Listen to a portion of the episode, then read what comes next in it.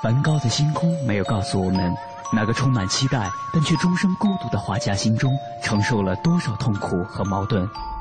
他只是静静的流转，安静的有些绝望。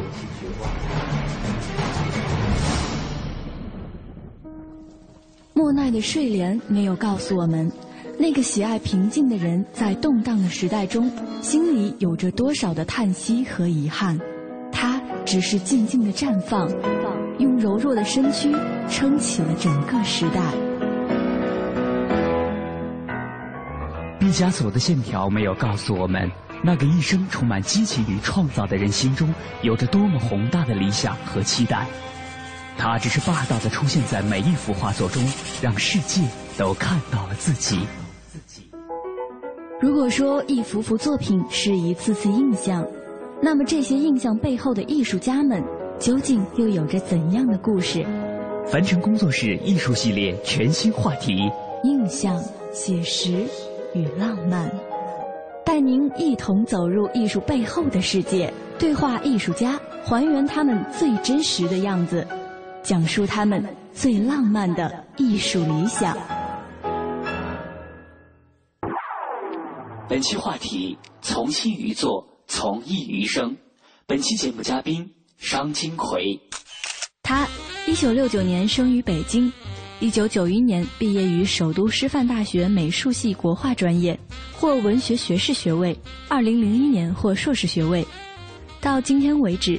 他的作品频繁出现在世界各国的画展中。他是商金奎，著名国画艺术家。商金奎说：“新鲜的视觉体验是他营造画面风格的渴望。他要追求的是艺术风格及人格的独立与原创。画里的东西有些说得清楚，有些自己也说不明白，仿佛是一种召唤。冥冥中，画笔穿越时空，到了他想去的地方。”他喜欢这种艺术的体验过程，更向往一种生活的情趣，那种梦境般的时空错位，以及花一样的生命内容和蓬勃的生命力形式。他喜欢这种宁静的向往，有对青春的渴望，游戏的向往，以及传统、时尚、古旧、现代的冲突与调侃。那是一种超越现实的向往，体味着在自己创造的意境中游荡，甚至是窥视的快乐。这种远离尘寰的自然心境和状态，让商金奎不断重复和留恋。今天的节目中，我们的记者杨安继续为您采访了商金奎先生。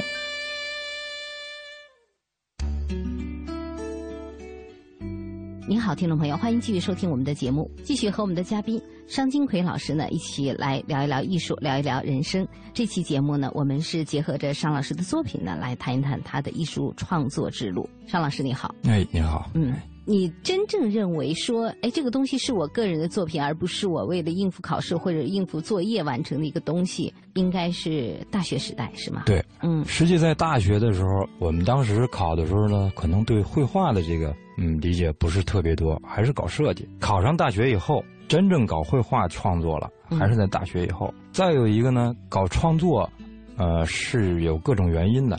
比如说我们在上大学的时候，好像踏进这个画室的第一天，我印象里边老师就鼓励我们搞创作。嗯，因为现在是这么理解，就是你你的学业实际就是为了最后的创作。嗯，只不过当时老师提前把这个告诉我们了。再有一个呢，我们不说别人吧，就是我吧。因为在开始，在这个之前，因为我学的是国画专业，接触很少，嗯，基本没怎么画过国画，嗯，所以挺害怕。那基本功又不如别人强，就是从国画的这个专业上，基本功又不强，所以呢，那怎么办？就得想办法避免那个传统啊，呃，比较见功夫那些，嗯，所以呢，自己就多想想办法，在创作上下下功夫。因为这下倒体体验了我这个，体现了我那个。学的这个设计的的优势了，因为设计都是画面嘛，考虑画面更多。嗯，所以创作上，我觉得我很有想法。嗯，呃，在那些同学里边，我觉得还是挺好的。嗯，呃，所以当时开始就是等于给自己呃树立信心了。嗯，实际一年级刚进去的时候就开始搞搞创作。嗯，呃，第一幅创作作品还记着吗？嗯，可能还真是忘了。嗯，真是忘了。但是，嗯，我觉得后来继续搞下去，结果都不错。嗯啊，比如说有获奖的，嗯呃，有参加各种展览的，嗯，嗯，印象最深的作品呢？我当初印象最深的，好像画了一批类似叫积墨积彩的一批工笔画。积墨积彩。，对，它不是我逃避了那个就是比较传统的那个三翻九染，啊、就是反复染，我直直接用那个颜色和墨堆积在这个宣纸上，哦，堆积在这个熟宣纸上，然后嗯干了以后，它会出各种的效果。嗯嗯嗯比如说画了一批那个时装类的那个人物，变形的都是。呃，因为当初可能有一股风，前后那些年确实很多人都反传统，都在变形。对，就觉得传统有点太陈旧嗯啊，要找突破。其实当初有很多画派和好多的展览都是在突出这种观念。呃，当然不是说主流是反传统，但是有一批人是提倡反传统。嗯、提倡，当然不是说把传统彻底给它扔掉，嗯、但是有一定的逆反，不好好学那些太陈旧的东西。嗯，实际现在想起来有点片面。有点偏激了，也有点哈。对嗯所以当时呢，嗯，因为毕竟我的基本功还不是特别强，所以就想办法，包括刚才说的这个办法。嗯但是呢，结果还挺好。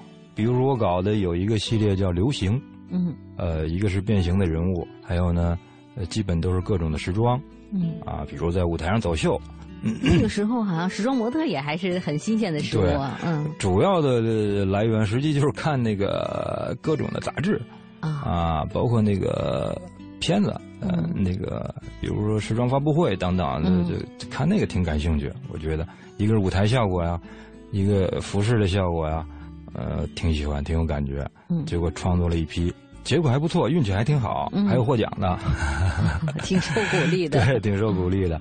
我记得有呃第一届的全国大学生国画大奖赛吧，好像是。嗯嗯我创作那个系列的第二章就获奖了，确实是挺有运气。然后第三张呢，就代表北京参加了那个七届全国美展。哦呃，我觉得哎，这一下信心爆棚了，画了一大批那样的画。嗯当然，慢慢慢慢又在发展，那个阶段就画了一批这个，我觉得挺有意思，嗯，那颜色好像都挺丰富的，是吧？很丰富，嗯而且它是很自然的颜色。嗯当然，嗯，有的是靠偶然的这个机会吧碰出来的这个效果，但是呢，通过好多的偶然呢，我自己还能控制。啊，嗯基本我能想象到那种效果。但是画了画呢，有前后有这么两三年时间，嗯因为那时候没有定型嘛，画着画着就觉得没什么太大意思了，因为好像老是这么记下来，都跟树皮一样的不舒服，嗯，后来就嗯就不怎么画了。哎，我就想问一下，当时您就突然画了一个不太一样的这种国画，那当时您的老师可是都是还是以传统为主，这么他们是自己是这么学下来的，而且您还在学校里边，老师对您的这个变化会是一个什么样的态度？嗯、其实我挺感谢这个呃当时那个师范学院的一些老师的，因为他们都提倡，都鼓励搞创作。啊，当然要抓那个基本功，嗯，要抓也挺严格的，但是呢，对创作的关注可能更多一点。嗯嗯我又自认为我我我在创作这方面可能比我的基本功这方面更强一点嗯啊，所以我也是刻意的，就是追这方面的变化、突破等等。但是那个基本功上呢，还是要练。老师们呢，我觉得还是鼓励多于批评，啊，嗯非常感谢他们。还有一个呢，因为当时呃那个状态下，大伙儿都在拼命搞创作，嗯但是基本功都不落。怎么不不落呢？就是比如说在上课的期间都是练基本功嘛，嗯画人体线描，嗯、画写生，包括水墨写意也是有写生的。我们在课上做完了以后呢，晚上还接着干。晚上我们都是自己到各个系抓模特，抓模特 这这这挺有意思。那个每个人负责，比如说今天你负责，明天他负责，找各个系的这个学生，呃，谁能找来谁就立功了。嗯每天反正都保证有一个，我们天天画。呃，这个一学期这几个月每基本上每天都画，每天画一个模特，有画这个线描的，有画这个工笔的，有画写意的。其实实话实说，呃，因为我前段时间看到一个也是二十多年前，将近三十年前的一张画，是我的发小，他是中学时候的一张画。我说，我说，哎，我说你怎么有这么一张画呢？后来他说，当时是某某某某老师啊、在给他们带这个，那个老师其实还是个大学生呢，给他们带这个小的小孩子的辅导班的时候，小孩子当模特给留下的，非常珍贵了。对，所以我觉得咱们在这些院校去上学的同学们，如果你们艺术院系的同学想请你去做模特的话，一定不要放弃这个机会。说不定哪天这里边有个大师，你那个作品是大师创作的。对，就是对，一定不要放弃这个机会。好，咱们言归正传啊，再说说说创作吧。呃，前两天我一位朋友给我们孩子置办了一期这个一批这个油画的这个家伙事儿，让孩子去画呢。我一看孩子画，我说那我也画吧。我问怎么画，我们朋友说你知道怎么用，然后呢就随便画，想画什么画什么。孩子呢就很大胆儿，拿起来颜色，嘁里哗啦，嘁里哗啦就画了一个他喜欢的蜘蛛侠。我拿起来，脑子一片空白，不知道在这个白色的画布上画什么，发现脑子是空的。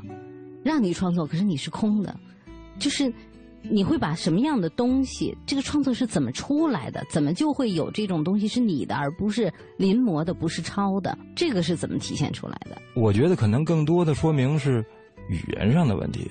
就比如说，大脑一片空白，不知道说什么。如果在绘画上讲，如果是一片空白的话，那就是语言的掌握还不够成成熟。比如说，我无从下手，那也就是说你的语言还没到。当然，这对专业的画家来讲，可能不是问题，呃，不是问题，谈不到这些。嗯，其他的那些，呃，就是因为你还没掌握这门语言。嗯，这个语言你要掌握了以后，你很随意。其实，想到哪儿就可以画到哪儿，就应该这么自由。嗯。你什么时候体现体会到这种想到哪儿画到哪儿的这种感觉了？嗯，我想，我觉得基本上定型，就是我自己的创作语言基本定型呢，应该在九五年左右吧。啊，大学毕业以后了。对，大学毕业以后，因为大学毕业前后这段时间，嗯，基本还是延续在上学那段的思路。嗯嗯，比如说那时候，一个是专心考创作，这个创作呢，要想突破，那你要要借鉴。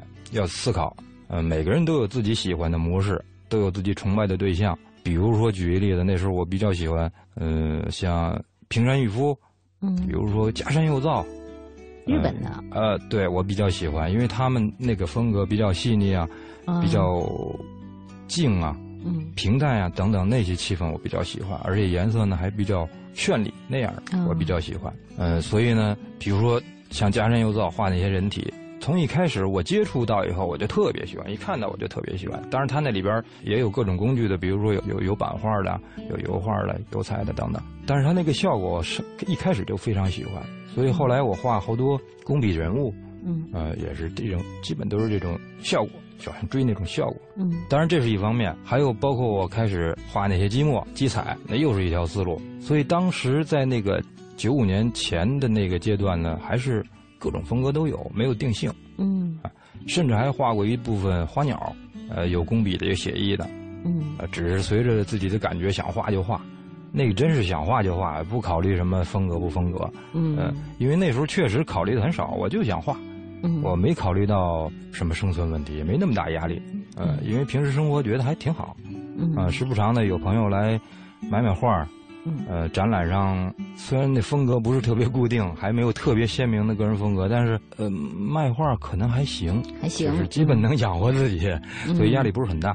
那是个学习的阶段，等于说。实际还是在不不断的积累的一个阶段。嗯，刚才提到了日本的一些画家对您的影响哈，毕竟是做中国画的，中国的画家您比较呃喜欢谁或者谁对您的影响比较大一些？其实从根儿上，我们都是在受中国传统文化的影响。嗯，比如说我们画工笔，嗯，每个人可能也是啊，心中都有个大山，可能都都都都是仰望的。比如说我那个学习的时候，我就嗯非常喜欢，实际受的启发或者影响还是在，比如说画工笔，在宋代的时候，啊，就是已经一个一个很很高的一个高峰了。宋代，哎，比如说我比较喜欢的，啊，宋代的。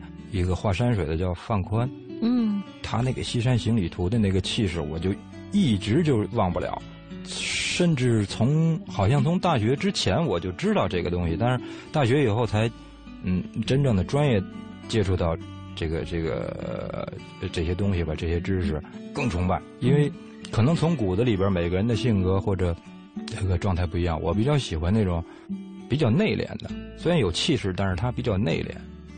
呃，还有比如说，可能好多画工笔的开始都会临摹，比如说《簪花仕女图》啊，嗯，什么《捣练图》啊，什么《虢国夫人出行图》啊等等，嗯啊，都是比较比较经典的那个工笔画。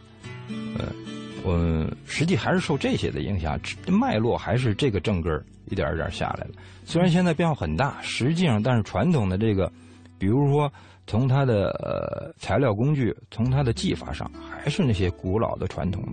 根儿上的东西还是，我认为还是有必要保持这个，因为随着这个可能随着这个时间的发展和你你这个国家在世界上的地位的不同，确实有很多的呃很多的国家，包括西方，他也在慢慢的认识到中国画。嗯，这也不断的给咱们，比如说你也需要有一定的文化自觉，你才能把你的这个艺术或者说文化发扬到让世界或者让发达国家更能理解你，进而到也能崇拜你。今天的中国人画中国画，你不能光看中国画了，你还得看世界了。你刚才就讲到说，哎，那个比如说像日本的画家对您的影响挺大的。其实，在您学习的那个阶段，西方的思潮对中国整体的影响都是一个冲击，从哲学到艺术啊，那那个时候到心理学，嗯，我觉得可能我们都感受过那个时代，突然啊，尼采来了，弗洛伊德来了。然后我们看梦的解析，看呃知道超人等等等等的。那么在艺术上，那个时候，比如说欧美啊、西方这些东西，你有没有去？哎，谁可能让你印象深刻？对，其实刚才您说的这些，呃，它实际都是一个观念上的变化，包括艺术上同样也是，实际观念的冲击很大。就是我们这波好像前后这些年的这个人。实际受西方的影响都很大，包括反传统，实际都是因为受到西方思潮的影响。因为后来可能不断的这个，可能现实是不断的这个开放吧。比如说，咱们可能看到东西更多了，想的东西也多了，呃，受到影响也大了，所以在开始思考，原来我们那些东西是不是发展的太慢了？嗯，呃，是不是太陈旧了？是不是需要怎么发展？当然没有想到好的发展。嗯，所以可能有一点乱，可能。各种思潮都来了，但是根儿上的，实际确实是受西方这个，呃，一个是观念上的影响，一个是审美上也有影响。嗯，比如说，那咱们谈到，比如说考学、考素描、考色彩，那当然都是西方传过来的。嗯，呃，它这个体系都是从西方传过来的，它肯定会影响到很多咱们骨子里边那些东西会有冲突。但是怎么怎么把它处理好？比如说，嗯，我觉得现在大部分人的风格。实际都受到后现代主义，比如说达利，嗯，比如说蒙克，嗯，比如说这个德沃尔、玛格丽特等等这些超现实，它的这个一个是观念，一个是图式画面的这个效果等等，很多人实际都是受这个影响。嗯，但是刚才又说的说回来，就是在我们国家在宋代，实际就已经有这种思想观念，比如说。那宋徽宗的这个《瑞鹤图》，嗯，哎，那里边就完全都是超现实的，啊，它不是一个静止的一个画面啊，它是多维空间组合在一起的。那后来在十九世纪、十八世纪、十九世纪，超现实主义，达利等等这些，他表现那些东西，实际观念它是一样的，嗯，是相通的，嗯，所以其实骨子里我们也有，但是呢，可能西方的东西更直观一点，他可能更容易接受，嗯，啊，我们东方人呢，他的可能。思想哲学更深一点如果你没有这个文化的积累，可能不会体会到。因为很多后来发展到最后是文人士大夫嘛，嗯，很多那些包括新文化那些，实际都是受这些的影响。说到我，比如说，我希望在传统的这些，比如说技法上、材料上这个基础上，在它的效果上有突破。嗯，那突破在哪儿？比如说，我比较喜欢色彩，色彩的表现。我觉得我们的传统的工笔画对色彩的表现不够充分。呃，或者他的表现力不强，所以我比较喜欢西方的色彩观念，特舍得用色彩那种感觉。对我呃，我觉得他那个更直观一点，嗯，呃，冲击力强。对，所以呢，可能借鉴的比较多。另外一个呢，我觉得中国也不缺色彩，但是色彩的应用可能需要转变，比如观念上需要转变。咱们的这个，比如年画，嗯嗯，木板年画等等，可能大家都见过，它的颜色呢比较纯，对，呃，敢用。嗯，很鲜很纯，但是呢，呃，如果用不好的话，可能会显得比较俗、怯，嗯，呃，比较怯、比较庸、比较俗。怎么把它在画面上体现的更舒服了？想过很多办法，所以呢，就出现了后来我在九五年前后画的那批画的那种效果。嗯，它里边可能色彩比较浓艳，确实比较浓艳，但是里边呢又保持了中国画那些传统的技法，工笔的效果，甚至还有一点写意的成分在里边。啊，这是最开始慢慢的定型，走到这儿。嗯，前面那些创作呢，都是基本还是延续上学，嗯，对对，积累的这么一个过程。有点像调颜料的过程哈，这儿一点那儿一点，慢慢的，第二个阶段，哎，大概是我要的这个颜色开始有点那个轮廓出来了。对对对，有道理有道理。还有一个受到比较明显的影响，就是在国内，在九零年前后吧，大概是那个时期，就是南方有一批人，尤其是南京艺术学院南艺的有一有一部分人画的这个新文人画，嗯，那个我非常喜欢。当然，他可能有点小情调，嗯，呃，用笔用墨比较随意，颜色呢比较舒服，啊，而且它里边的气氛呢，我觉得很舒服，很浪漫，嗯，很轻松，嗯，我可能骨子里还是比较喜欢这种东西，它比较轻松，看着很轻松，但是呢，它是写意的，啊，是写意的，嗯，我平时画写意很少，嗯，我就想，嗯，这种效果可能加在我这个工笔里边可能会不错。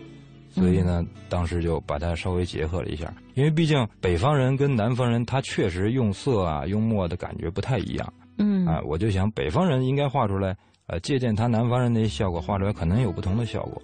嗯，所以这么尝试着画画画，就画到九五年的那个效果了。那是第一批，那是第一批，对，第一批的那个阶段。嗯，但是那还不是到现在为止我们看到的这个效果。对对对，还得往下走。对对，再往下走。效果好像颜色看着又淡一点了，对，没那么浓烈了。为什么会出现这种变化？对，当然这个呃一步一步的过程是慢慢的推进的。那个颜色上的变化呢，是因为可能慢慢画到最后，因为随着尺幅的增大，如果再这么鲜艳的颜色，可能会有点闹了，太闹了。呃，从专业上讲，可能有点闹了，有点俗了，有点不舒服了。所以呢，颜色适当的可能变淡了，变灰了一点。啊，但是我还是不希望它没有颜色感。嗯啊，我还是希望它的颜色比较浓，嗯，但是适当的减弱，可能视觉上更舒服一点。这都是技法的东西。对，内容呢？嗯，内容上开始还不够大胆，我觉得不够大胆。就是，当然，其实我是喜欢在在画里边编故事。嗯，我最希望这个效果能达到什么呢？就是这个画让人看了以后，它可观，就是可看、可居，愿意到里边去住。可游，还愿意在里边玩哦，我喜欢造这种景，哎，所以这个内容始终实际都是围绕这个，嗯，包括比如说最开始《花间集》，嗯，这个系列《花间集》可能字面就能理解到，大家在这个园子里边，嗯，然后呢，下一个系列就是刚才您说那可能颜色上稍微淡一点了，嗯，呃，然后可能场景更多一点，里边内容更复杂一点了，嗯，啊，掺杂的符号可能更多一点了，嗯，啊，这是第二个阶段。然后在后来最后这个阶段，当然还没完。嗯，最后这个阶段，这个画的这个叫《原上春色》这个系列比较多。嗯，可能它的尺幅更大了。嗯，呃，颜色呢，我觉得比原来更协调一点，更成熟一点了。嗯，这个颜色可能我发现从这个技法上、颜色上，感觉您这个过渡是慢慢、慢慢、慢慢、慢慢的变化，不是那么呃。不是很突变的啊，但是这种变化呢是潜移默化的，就会发现这种成熟开始出现了啊。但是这个内容上很有意思啊，画传统画的。然后您说比较喜欢那种新文人画，我随便翻开，比如说这个原上春色的画集，就发现打排球的，是吧？体育的这种这种呃元素在里边，为什么会出现这样一张画？嗯，其实这些。它跟当代人的这个思想，我觉得是密不可分的，谁也逃脱不了我们的想法。现在大部分我信息量这么大，都是碎片化，很多东西都是碎片化，没有没有一个特别完整时间对一件事踏踏实实的一天看一天。嗯，所以画面里边信息量很大。那我充斥在这个画面里边，实际它造成一个，比如说现代和古老中国东方跟西方，嗯，它可能不同的视觉符号的一个冲突。这个冲突怎么在我这个画面里边协调起来，让人看着有意思？这是我的想法。嗯，呃，觉得挺有意思。呃，这个画面不不累，看着很有意思，很轻松。但是呢，嗯，我还要保持我这个咱们中国的这个传统的技法，嗯，呃，传统的材料等等，在它的表现形式上要有突破。在一幅画作中看到冲突与不和谐，会是怎样一种视觉体验，又是怎样一种心灵感受？不管怎样，画家将现代的想法融入中国的技法中，这是全新的尝试。稍后回来，商金奎继续为我们讲述他的作品。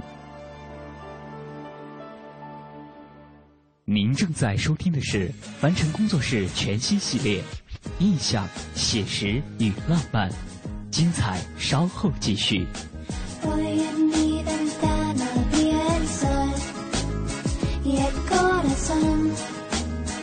Se pone triste contemplando la ciudad.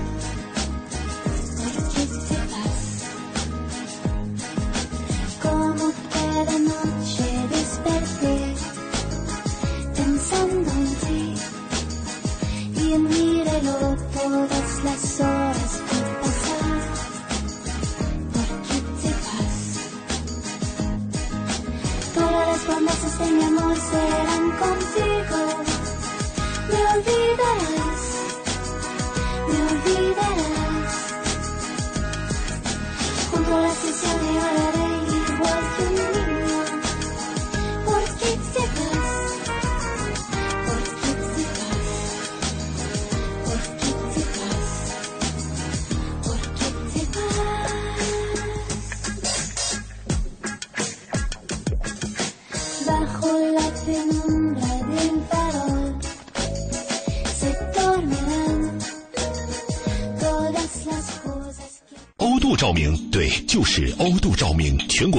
零二零三九九三五九八八。我是赵薇，厨房电器我选万和，热水器我更选万和。联邦三十年，中国好家具，联邦家私，中国家具领导品牌。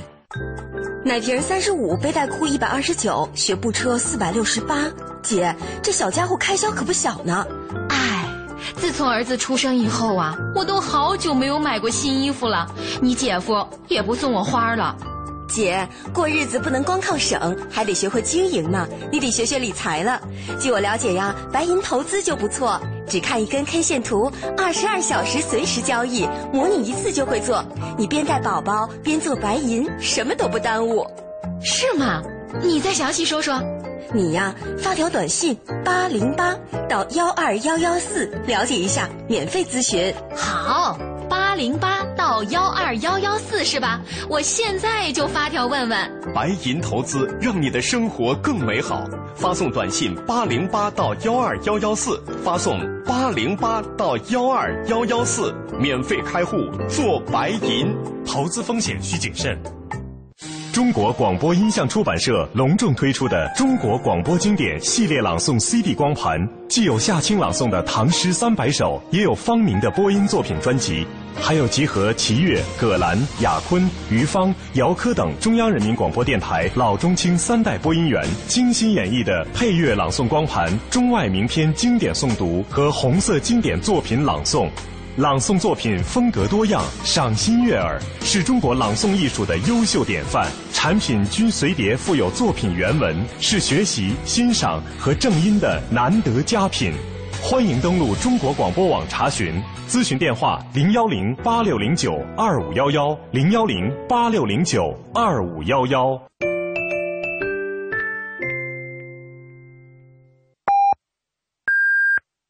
北京时间二十二点三十分。报时中国经济，我是 TCL 李东升。很多人习惯往前冲，但人生并不是一路狂奔，走多远，更多的取决于方向和意志的共同作用。有时调整一下自己的方向，或暂时退一步，会让自己走得更好。后退也是一种前进，其实更需要勇气。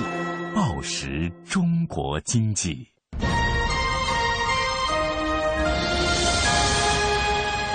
经济之声，进一步的深经济之声，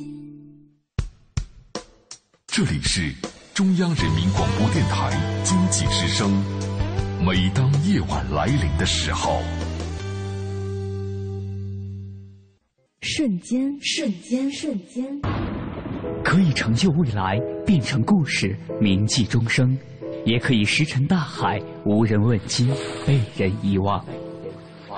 瞬间稍纵即逝，但每一个瞬间又是那么真实。写实艺术家们努力捕捉瞬间的真实，用纸张承载的画面化作永恒的思考。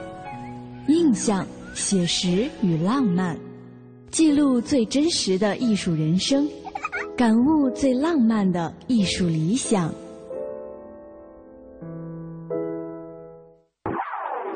本期话题：从心于作，从艺于生。本期节目嘉宾：商金奎。在商金奎的画作中，还有什么有趣的故事？他和他身边的人又有着怎样的故事？我们的记者杨安继续为您采访了商金奎先生。有几幅画呢？我突然觉得有一点点跟另一个朋友的、另一个画家的画里的某些符号有。呃，让我觉得好像有似曾相识的一个地方啊，但这这不是贬义的意思啊，因为画家的画风是完全不一样，他完全是在画当代的哈。但是就是比如说这种商业商标性的符号，为什么你们会在这种这种画面里边？去突然有一个很商标性的画，因为对于呃普通人不是艺术家来说呢，他可能对这个东西一眼就能看到，一眼就能识别出来哈。但是这个东西为什么会出现这儿？这是我们接下来要问的第二个问号。那个商标实际我并没有多想，嗯，呃，因为我我觉得在我的画面里边，它只是代表了一个现代的符号。现代符号，嗯，因为我还是想它画面里边有嗯古代和现代，或者说古老和现代的冲突。嗯，这个冲突怎么在画面里边去协调？嗯，我想这个商标它是一种符号啊，我那个古老的那个人物是一种符号。嗯，呃，这个它在里边的冲突，我觉得很有意思。而且画商标这些东西，我就真是手到擒来，因为原来搞设计嘛，经常画这些东西。嗯嗯，还有一些呢，好像跟宗教有相关的，也有一部分是吗？嗯，有一批画呢，我从九。从九五年一直到现在一直在画，嗯，它有两个脉络。刚才说那是是我主体的，那您刚才说这个有有点宗教意味的这个呢，是另一个脉络的啊，它叫境界系列。实际呢，我没有想让它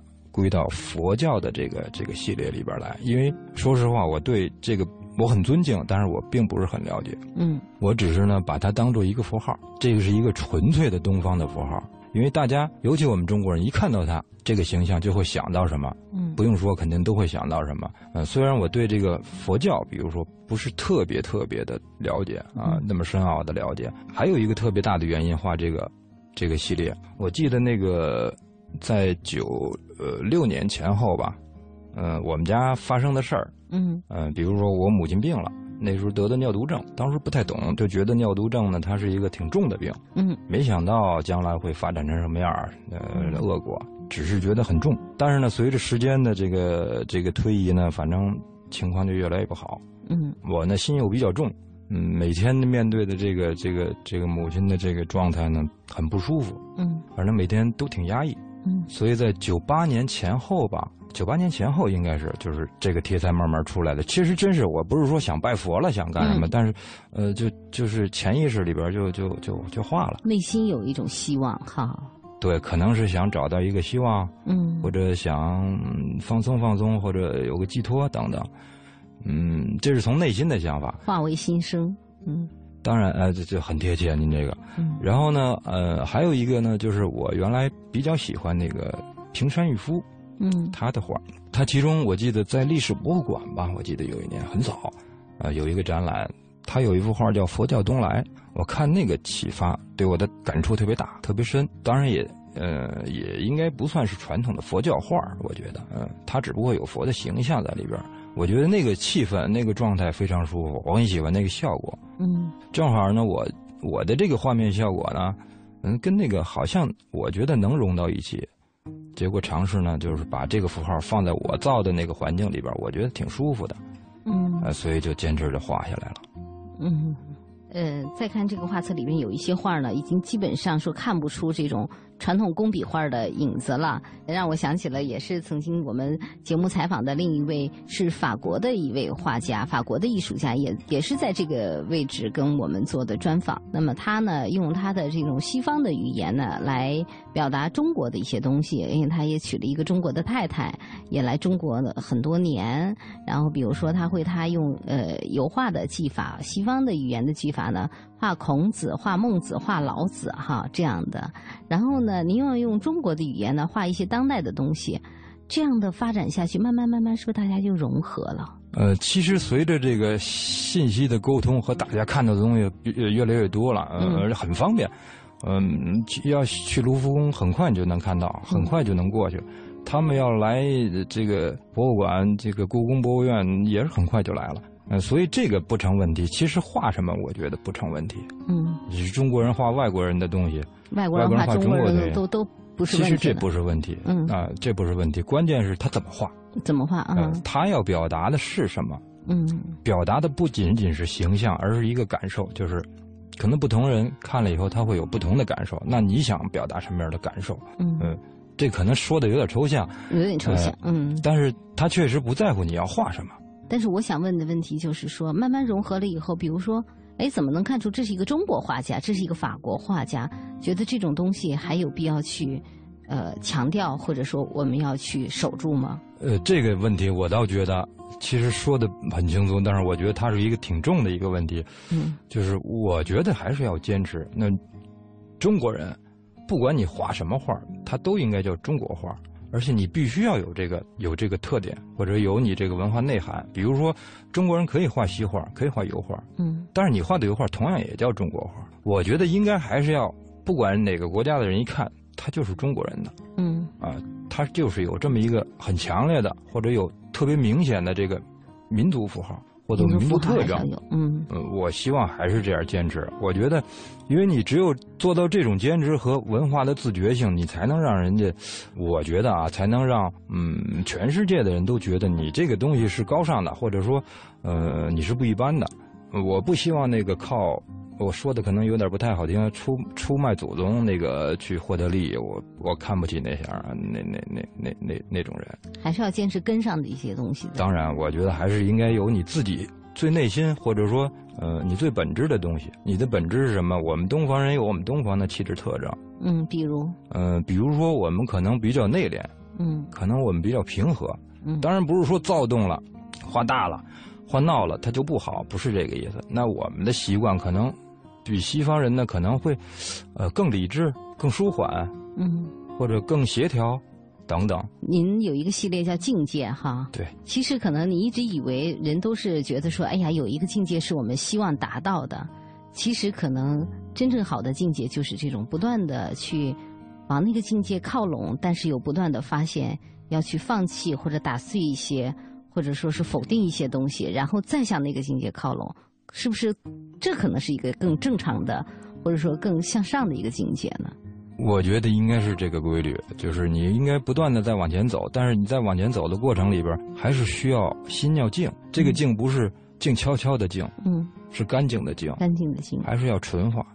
嗯，如果私心杂念太多，或者干扰太多，我觉得不是一个纯粹的艺术家，或者说不是一个，呃，我说的有点狭隘，就是你还不不不是一个做学问的人。可能功利性更强一点嗯，为了赶潮流，或者为了一时的这个利益，还在一直往前走，还没有达到您希望达到的这个状态、这个境界里。但是在走过的路上，比较满意的作品，再给我们介绍一两幅好吗？一两幅嘛，我都挺喜欢的，都挺喜欢的，喜欢的。嗯，比较有故事的，比较有故事的，呃，这个画册里好像没有。嗯，您讲吧。啊，有故事的，我先讲一个，这个挺有意思的，就是就是这个原上春色有一个系列叫《乐图》，嗯，里边有航空母舰，为什么会有啊？嗯，这个特有意思，这个应该是在画的时候，应该是在一零零九年、一零年，嗯，呃，这个画画了得有有两张画，画了可能得有两年多，嗯，但不是说每天都画这个，就是就是呃放在这儿画画，放在这儿画画，那个时候好像。咱们国家好像没没有这个航空母舰的事儿，好像是。但是，呃，我就觉得不知道怎么就就画到这儿了。而且我觉得它的它的功能好像不是咱们平时说那些功能，我觉得它应应该是把欢乐带到世界上的这么一个一个地方。一呃，我是这么想的啊，所以它在画面里边出现，我觉得它应该是游走四方，而是欢乐的啊，给大家带来欢乐的这么一个场所或者这么一个东西。嗯，呃，我还有一幅画呢，是我印象比较深的，当然这确实这里边没有，就是实际是两张画，有有一张画呢叫，哎呀，名字还真是忘了，因为不在我手里了。啊，当然这过程我我我印象很深，就是画到一快结束的时候，画到快结束的时候，我母亲去世了。嗯，然后，嗯，心情反正不是特别好。然后呢，马上我就把那个调子给改了。原来是个什么调子？原来比如说挺亮的，后边这些绿调的很多。嗯，我一下就把后边全改成黑的了。心情的变化，当然心情可能确实有变化。我印象忘了那张画的名字叫什么了，也是呃呃，在一个嗯 T 形台上的一些人物，嗯嗯，就跟走秀那些人物，后边也是很多那商标什么的，那个就是因素挺多。那个本来调子挺亮的，嗯啊，结果后来我就一下全给它改成黑调子了，嗯，但是还挺好那张画，挺不错，也是被朋友拿走了。嗯，这是画家的幸福。你有这么好一个渠道可以抒发内心的这种感受，确实，对对对，确实，嗯，这是一张，还有一张也是挺挺有意思，叫飞，一张横构图的，这个很多人挺喜欢的。实际这个呢，画这个的时候呢，是我父亲去世了，嗯，我父亲在一零年的时候去世的，正好我在画这张。这个画哪一方面体现出来？当时您处在一个这样一个特殊的时期。呃，也会有这样的变化吗？这个可能变化不是特别大，不像刚才我说那个，我在我母亲去世的时候，突然把调子变黑了。这个呢，还是比较成熟的这个这个阶段的画，只不过呢，在内容上，我因为从来没有画过这个飞起来的人俯视下边，可能你当初有点这个想法。好，非常的好，非常谢谢艺术家商金奎先生，也呃谢谢您参与我们的节目啊，呃希望大家有空的话呢，也可以去。呃，通过各种渠道看看您的作品，谢谢。好，谢谢。就绘画的形式语言而论，当下虽不是穷途末路，但经过几十年的探索和洗礼，可能意义也并不大了。流行性的表现潮流一浪接一浪，变幻无常，因此，重要的是如何以多样的形式语言，真切地表达我们开悟的心态和心路历程。追求内在的心灵感悟，并融入当下，甚至超越时代。全新的视觉体验是商金奎追求的目标之一，但全新的原创性观念更是重中之重。秉承中华文化，又用现代的思维去创造，这就是时代潮流中的国画经典。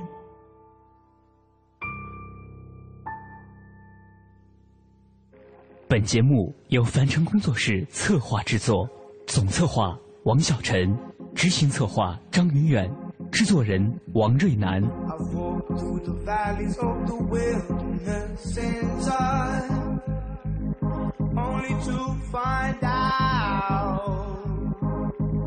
that you have love in places I can't describe. Yeah. I need you.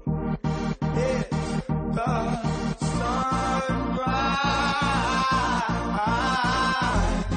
I just want to let you know I love you. Don't ever let go, cause the sun don't shine when you're not around.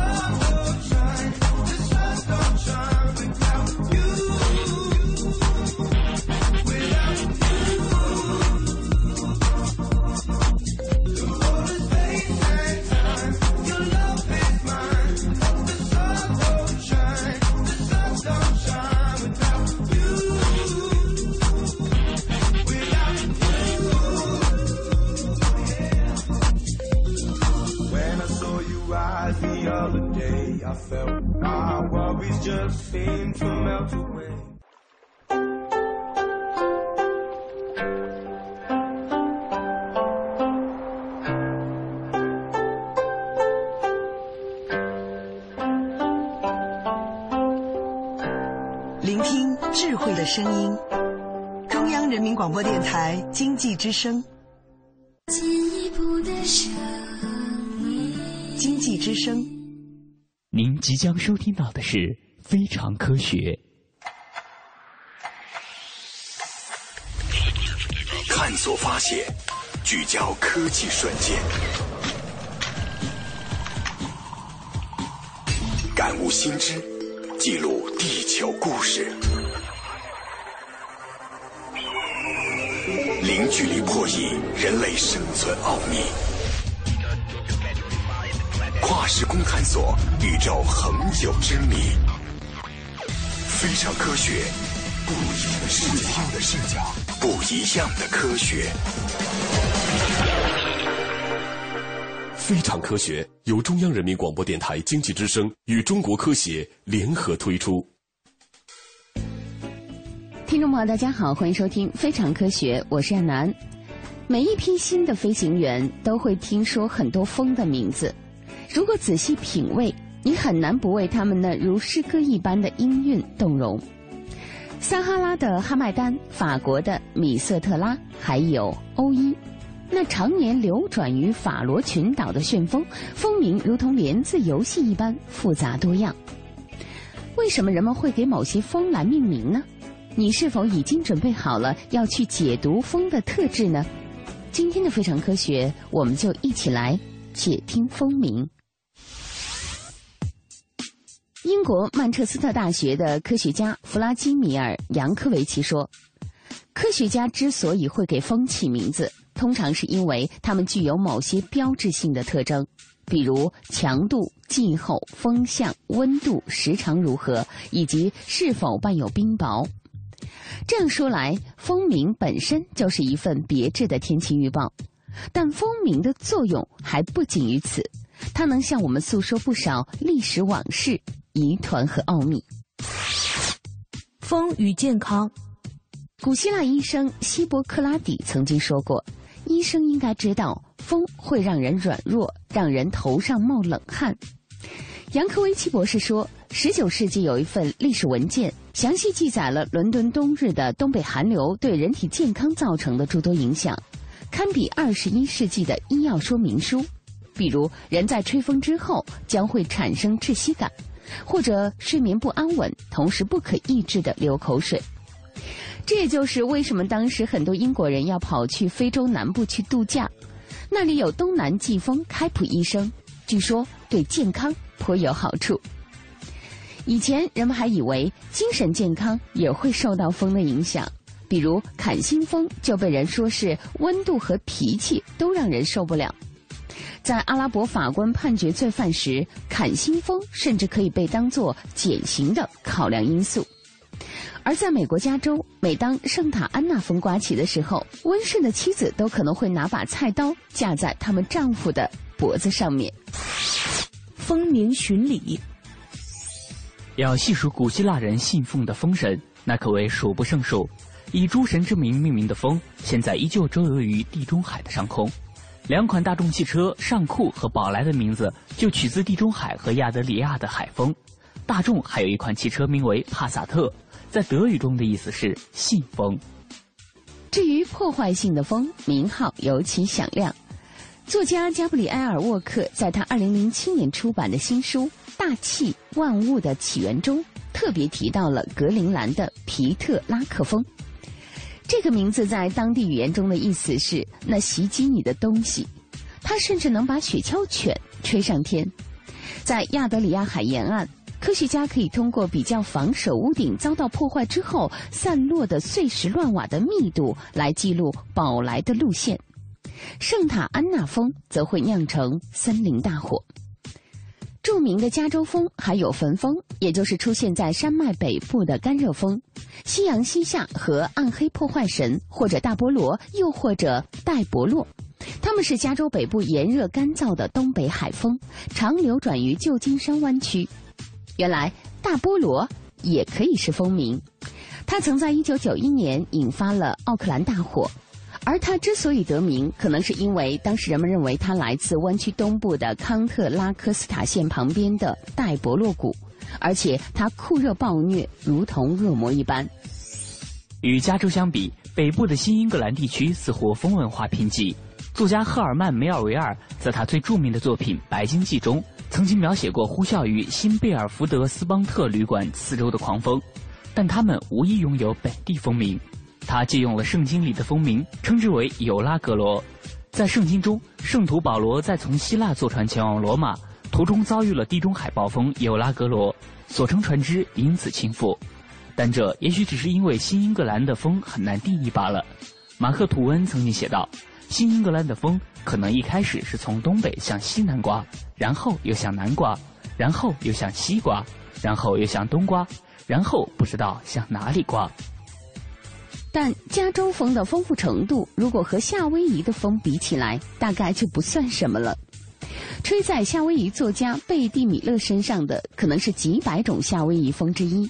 它们如同风暴界的硬糖一样难啃，但又让人欲罢不能。夏威夷大学的气象学家斯蒂芬·布辛格介绍说，许多风名都逐渐被人遗忘了，但他们当年无不承载了丰厚的文化内涵。纵观全美，夏威夷的风名无疑是最为丰富的，但别的地方也不甘寂寞。芝加哥有阴风，而五大湖地区则有十一月女巫风。一九七五年十一月，埃德蒙·菲茨杰拉德号巨轮在五大湖沉没，船上共有二十九人丧生。从此，这个风就恶名远扬了。作家戈尔维达尔给他的第一本小说起名为《威利瓦风》，那是一股肆虐于阿留申群岛的风。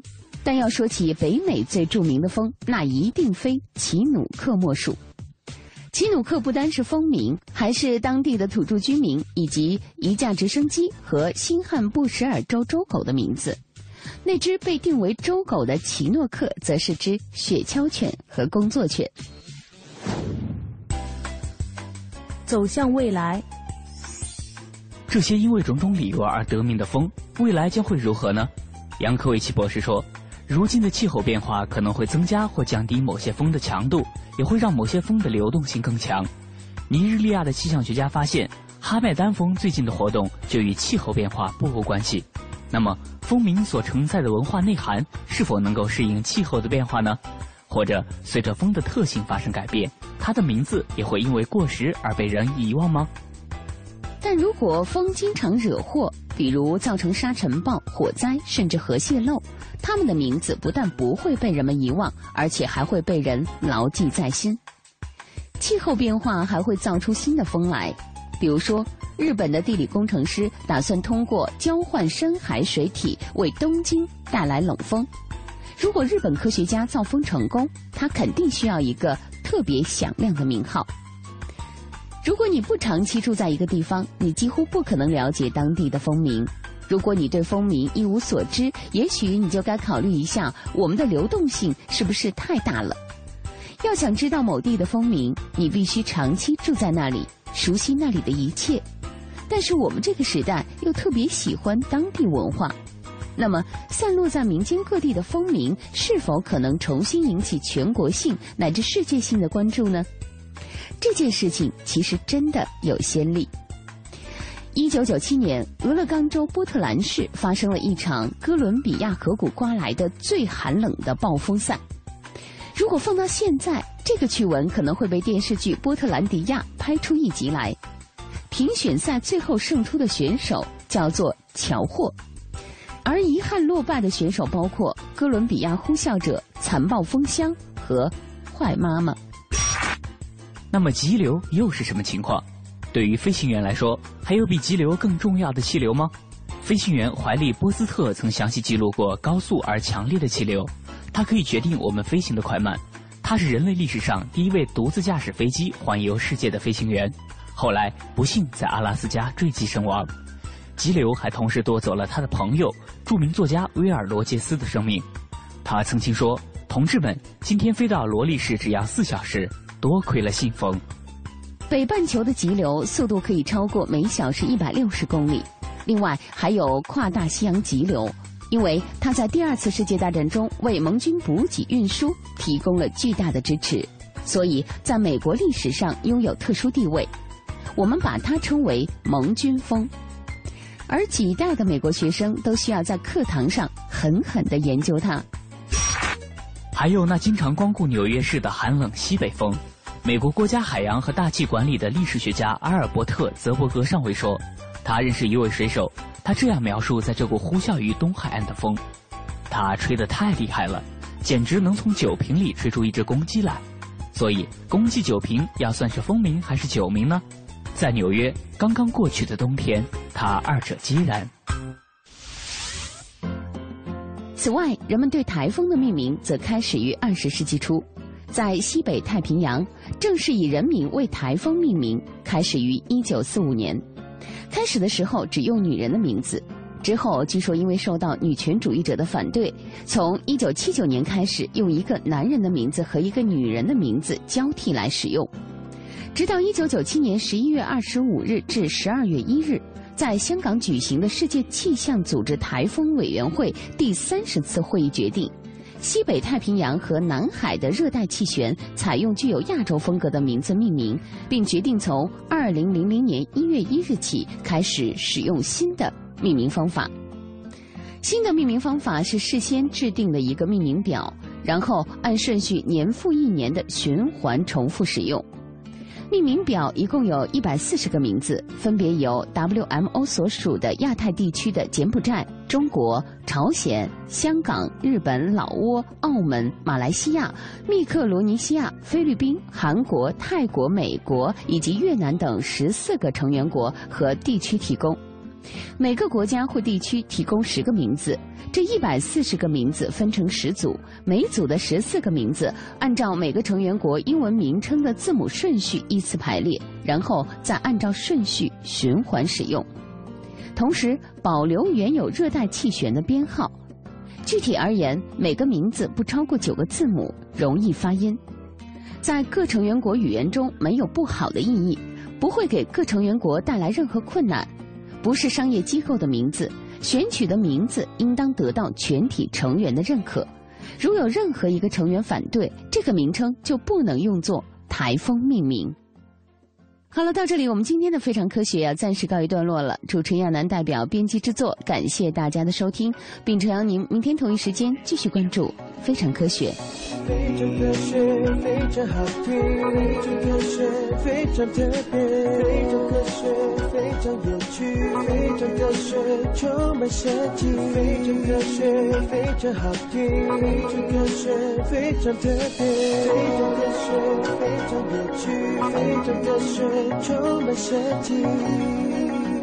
以上节目内容由中国科协提供制作。在两百万年前，